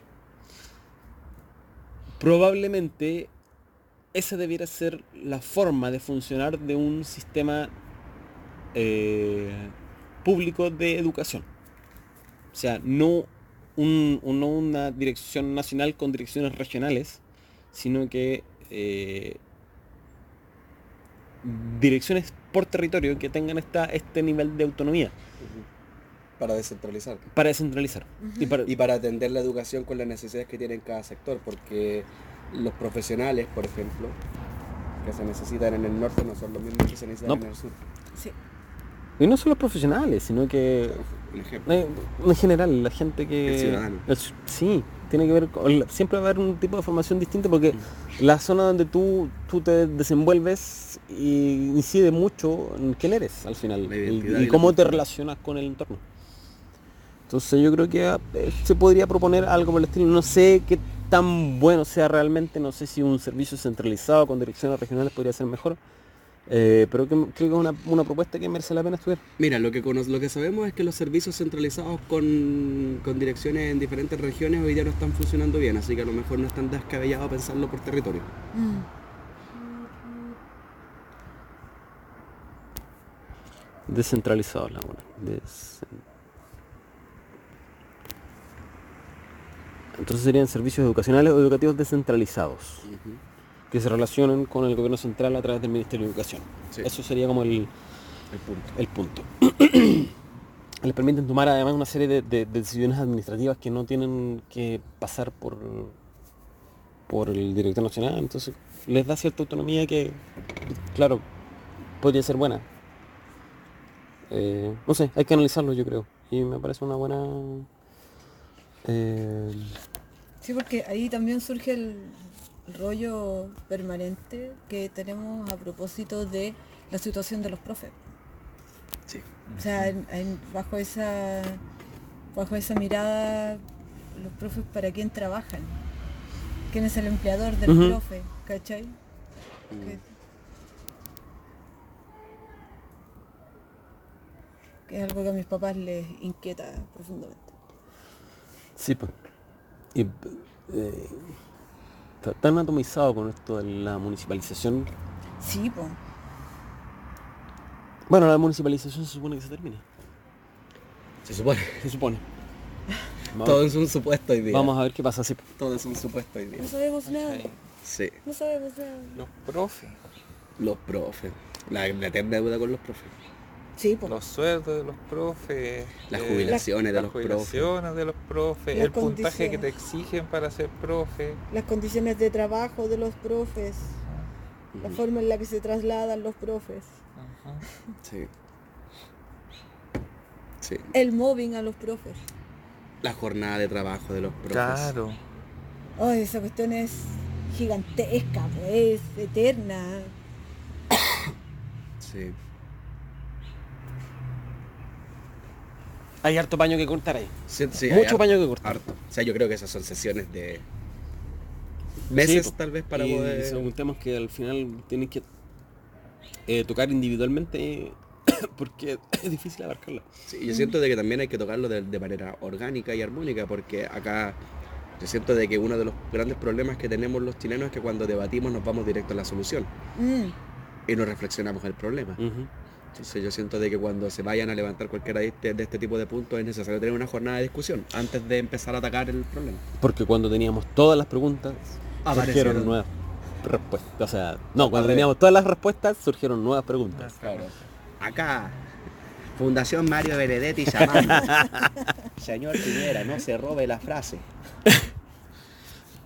A ver, haciendo un pequeño resumen de lo que llevamos hasta ahora. Nueva constitución, ámbito laboral, pensiones y seguridad social. ISAP, ISAPRES y salud, educación. Hablamos del trabajo ya. Hablamos de trabajo. trabajo, trabajo. Representatividad. Ah, esto de ellas entrar en el terreno político, pero ¿Nos falta algo de, lo, de, la, de la agenda estructural? caleta yo creo. Sí. Yo creo que cosas. Energía. Oh, ¿Cómo nos vamos a un Chile sustentable? A un Chile que nos permita seguir diciendo que vamos a tener país en 50 años más. Energía. Claro. Pero esos temas no se piensan nunca. No. ¿No? No. Eh, Yo creo que hay que seguir el modelo noruego, el modelo alemán. O sea, hoy día Noruega tiene el 90% de su abastecimiento energético asegurado con energía renovable. Sí, pero ojo, las energías renovables, porque la, la hidroeléctrica es renovable. No necesariamente significa menos impacto para el medio ambiente. O sea, entonces hay, hay que ver. Pero es mucho mejor que una termoeléctrica. que termoeléctrica. es lo que, es lo que se sustenta hoy día la energía en Chile. A carbón, Sí, punto. a energías fósiles. O sea, el, el- de la matriz energética chilena, ¿cuánto será? ¿70% sustentada por energías termoeléctricas? Yo creo que la energía podría entrar en un gran acápite de mm, medio ambiente y sostenibilidad. Sí. ¿Qué hacemos con las zonas de sacrificio? ¿Cómo evitamos contaminar las ciudades de la manera con la industria? Sí. Sí, va muy de la mano. Sí. ¿Cómo, cómo aseguramos que los impactos ambientales no sean informes eh, hechos a medida para que se apruebe una ley, sino que sean realmente hechos a conciencia? ¿Quién los dicta? ¿Quién los realiza? O no puede ser que yo contrate a un asesor mío para que me haga un informe de impacto ambiental y el gobierno me lo, me lo apruebe, pues, weón. No. Si yo soy el interesado en, que, Algo- en que me lo aprueben. algo raro, ahí, ahí, sí, sí. pues, si no pueden, hay muchas cosas que no pueden estar pasando. ¿Cómo miramos al futuro? Considerando de que eh, Chile sigue creciendo demográficamente, ya sea por tasas de natalidad o por inmigración. ¿Cómo, ¿Cómo aseguramos el abastecimiento energético al futuro? Sí. Siento que hay cosas que hay que discutir y que hay que sacarse de la cabeza el, el, el- el- mensaje de que no, esto es- no se discute. Por ejemplo, energía nuclear, Mm. La economía sostenible también. la economía sostenible, ¿cómo, cómo se discuten esas cosas?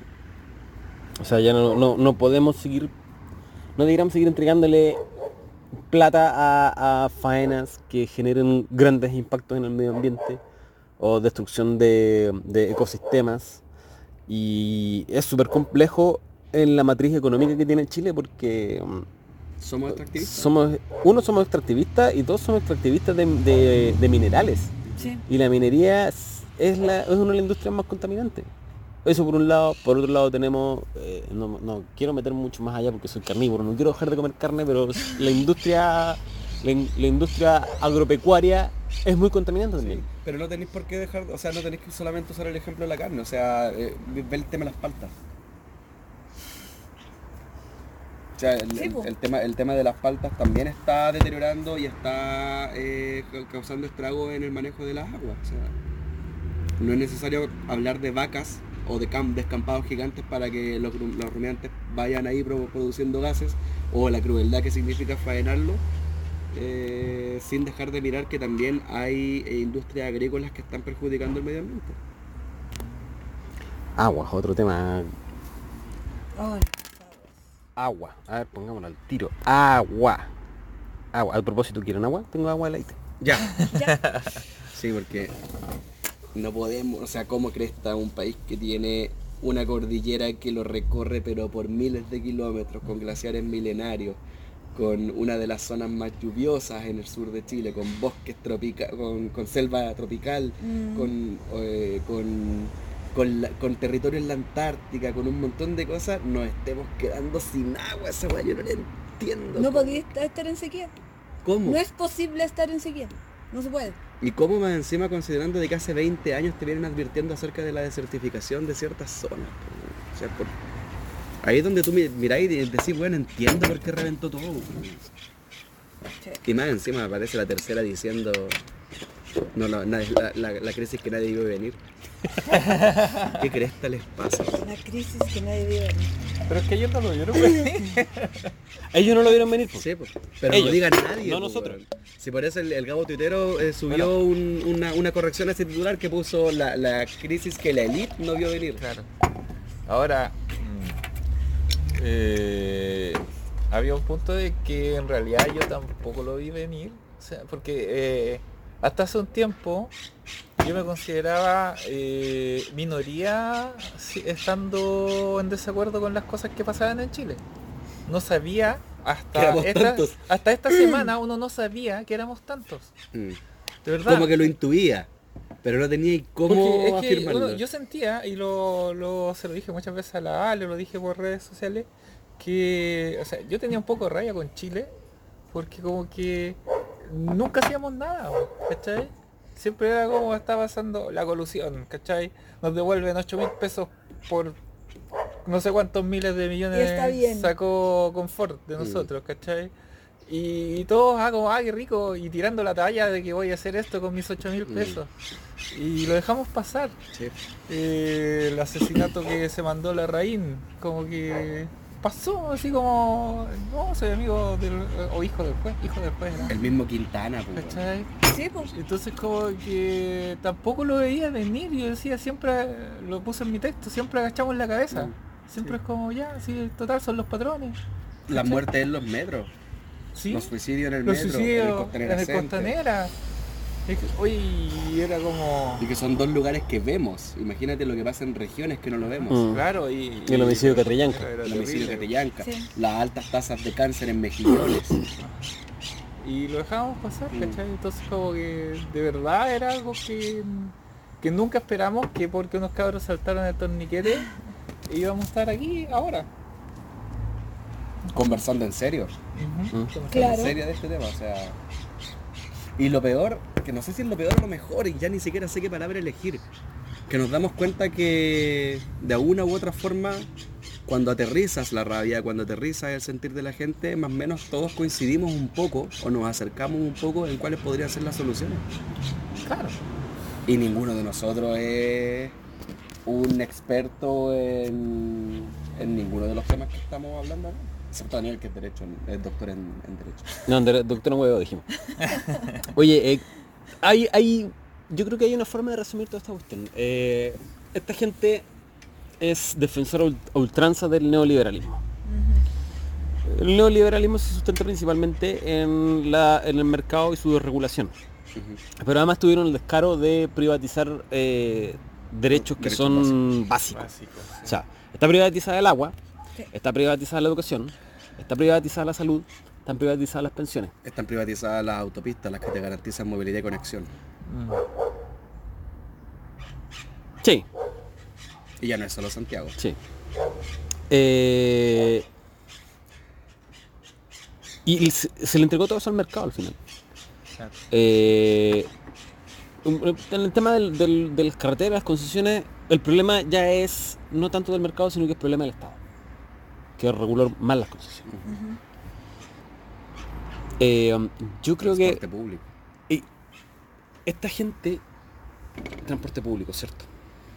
Eh, esta gente sigue mirando el país desde esta óptica de neoliberalismo a ultranza donde el mercado puede meterse en todo. Y yo creo que la principal conclusión que al menos me queda a mí es que no, no por loco. O sea, No. si queréis mercado que haya para, no sé, para comprarse auto, que ni siquiera, ni siquiera porque si seguimos con una permitiendo un mercado desre- desregulado de, de la venta automotriz, No, estamos van a haber más autos que personas en la calle. No se puede. Yo creo que ya hay más. Ya hay. Sí. Eh, a ver, pensando en, mercados que, que no tienen necesidad de regulación porque se regulan solo a través del mercado, la- el retail. Ay. Eh, no, estoy hablando de, de cosas, no sé, pues como... ¿Sabes qué es lo que pasa, Daniel? Que la, la economía y el neoliberalismo eh, funciona excelente en lo macro. Cuando tienen que salir a explicarte la ley de oferta y demanda, porque efectivamente cuando hay escasez los precios suben y cuando hay exceso los precios bajan, esa hueá pasa. Lo que no te dicen es que para que la cuestión sea justa tiene que existir un mercado perfecto y el mercado, el mercado perfecto no, No existe. existe. O sea, todo, De- todo, de hecho- absolutamente todo lo que la economía te dice que va a pasar necesita partir de un fundamento estático y perfecto y el, y el mercado es dinámico. Eso explica por qué los economistas salen a explicar las cosas cuando ya pasaron y no antes. ¿Cachai? Eh, por lo tanto, el modelo se cayó a pedazos y cayó en el país donde tenía que caer. Por supuesto, sí, era el, el laboratorio del neoliberalismo. Sí, nació y murió en Chile. El tema está en que es súper necesario, y acá hay un llamado gigante también a las instituciones que forman los economistas, que le den una vuelta en cómo están formando en economía a las personas, porque he escuchado a un montón de economistas en la televisión, o ingenieros comerciales que se atribuyen la- la- el rol de economistas, Puede ser que algunos obtienen los dos títulos. Por ir un poquito más allá hoy día a Tomás Flores de Libertad y Desarrollo. Puta, pero. ¿ya? Por eso, ya. ¿Qué pero- dice? ¿Qué dice? Ok, ¿Qué dice? pero ¿quiénes son los que están No, no, no, asesorando al gobierno? ¿Qué- no, sí sé, pues, ¿qué dicen? ¿Cachai? ¿Qué dicen? ¿Qué me interesa? No me interesa saber en realidad, pero, pero Dice- para, escuchar cabeza de pescado. Dice que eh, el problema no es el modelo porque en los últimos años que ha imperado el modelo, Chile ha obtenido crecimiento económico. Y ahí se queda. Ay, Ah. Y el tema está en que, bueno, si nadie te va a negar que Chile creció económicamente, el problema está en cómo creció. Es que la- a lo mejor está- ahí, ahí está el punto, pues. a lo mejor el tipo no está diciendo ninguna mentira ni ninguna cuestión descabellada. El- Pero el- dice, la, el la- dice la verdad que necesita decir, pues, weón, ¿cachai? Porque les falta la mirada social. O sea, estos tipos son súper buenos con gráficos y con números, Es pero son pésimos con personas. o sea, la el modelo- pregunta- el la modelo- pregunta ahí es, ¿a quién le sirve eso? A los de ¿Cachai? siempre. Sí, es eso. Pero sí, El modelo funciona para los que tuvo que funcionar. Sí. exacto. Y por eso es que lo defienden tanto afuera. Porque los que lo salen a defender tan convencidos es porque a ellos les ha servido. El tema está en que invisibilizan lo que pasa para abajo, porque cuando tú muestras un gráfico en donde muestran el desarrollo económico que ha tenido Chile, te pierdes los detalles, y en los detalles está el diablo. O sea, ¿qué pasa? ¿Cómo es posible que un país crezca un 5% y que de ese 5% un 2% impacte en el 50% de la población? Un 2% de ese crecimiento económico impacte en el 50% de la población. O sea, ¿crecimos todo un 5%? No, pues, Y eso no puede quedar fuera de la discusión. Y eso hoy día queda fuera de la discusión porque eh, la economía y la forma en que se hace economía en Chile parte de mercados perfectos. Y los mercados perfectos no existen porque cuando incluyes el factor humano, tienes, eh, tienes eh, variaciones que son difíciles de predecir, ¿cachai? Entonces, ¿qué pasa con la economía con rol social o con foco en lo social? O sea, ¿cómo, cómo no somos capaces de ver que en un país donde el 2% de los ciudadanos eh, acaparan el 32% de la riqueza de un país, ¿cómo vayas a decir que eso está bien, ¿cachai? ¿Cómo lo podéis sostener? ¿Cómo lo podéis defender? Lo podéis decir cuando tú eres parte de ese 2%. Te podéis dar ese Claro. gusto. Y el problema es que ese 2% es el que está hoy día defendiendo el modelo y aparece en la tele defendiendo el modelo. No solo defiende el gobierno, o sea, nomás que además está sentado en la moneda. Exacto. Me da un festín escuchando a estos pelotudos hablando en la tele. Mm. Y dan rabia. ¿Y sabéis qué es lo que da rabia? Es que lo dicen con total convicción. Y como en la Es que tele. están convencidos. pues. Sí, pues. Claro, y como en la tele están invitándolos a matinales o a programas de mediodía, en donde no hay gente lo suficientemente preparada para rebatirlos, se comen la falacia que los están contando. los canales también, pues.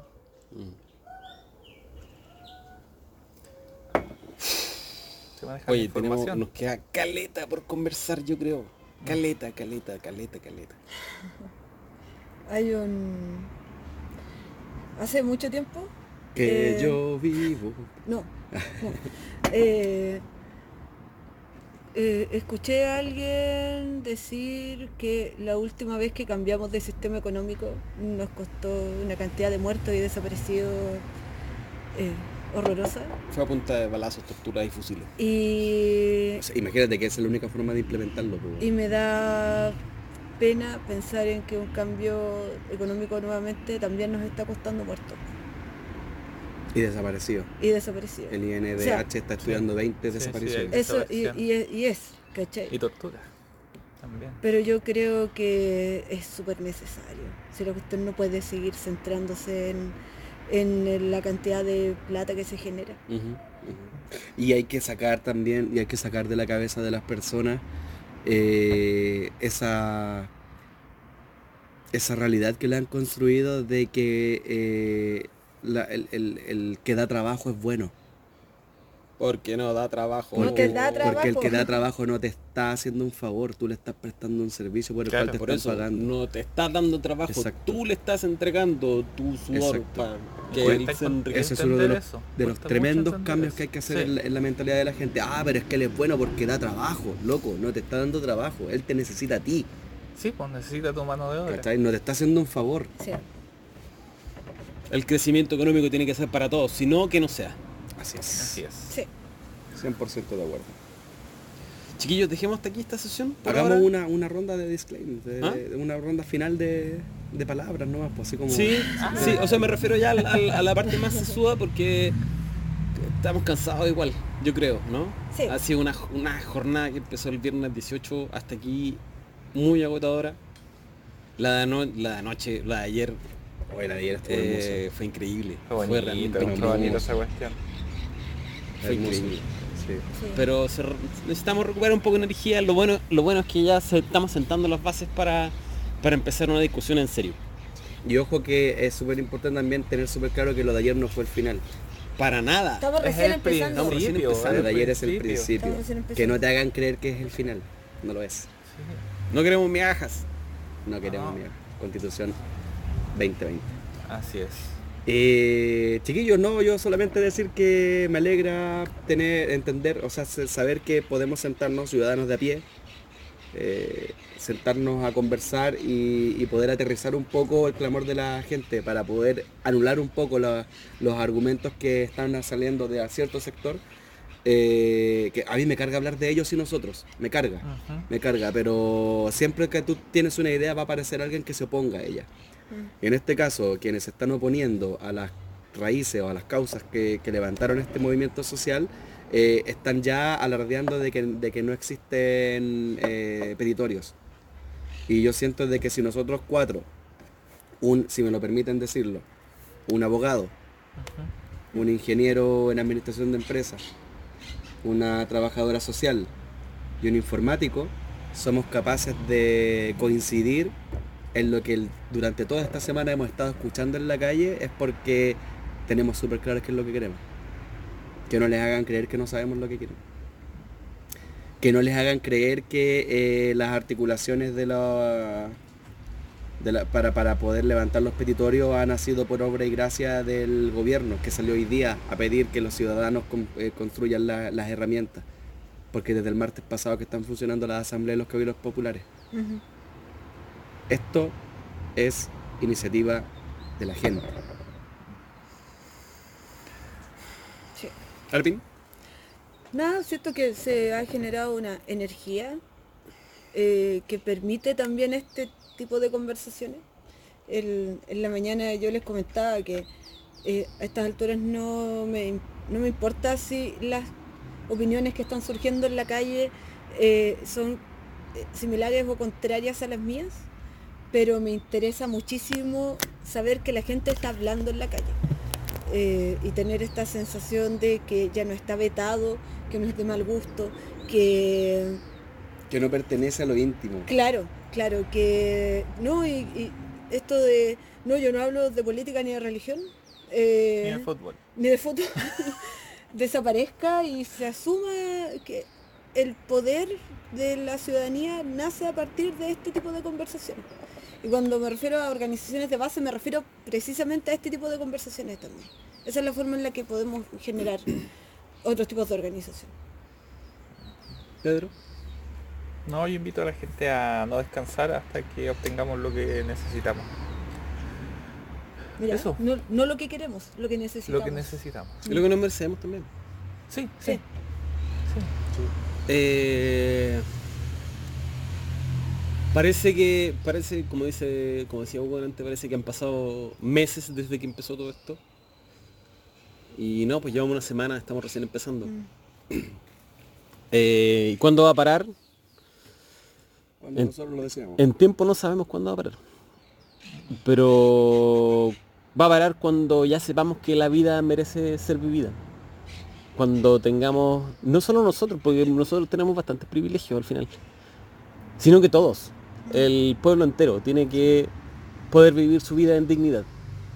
Y ese es el foco principal eh, por el cual yo salgo a la calle. Porque ya no quiero más carencias, no quiero más indignidades, no quiero más injusticias. Quiero que avancemos todos juntos, de verdad. Que construyamos no solo un país, sino que un mundo mejor.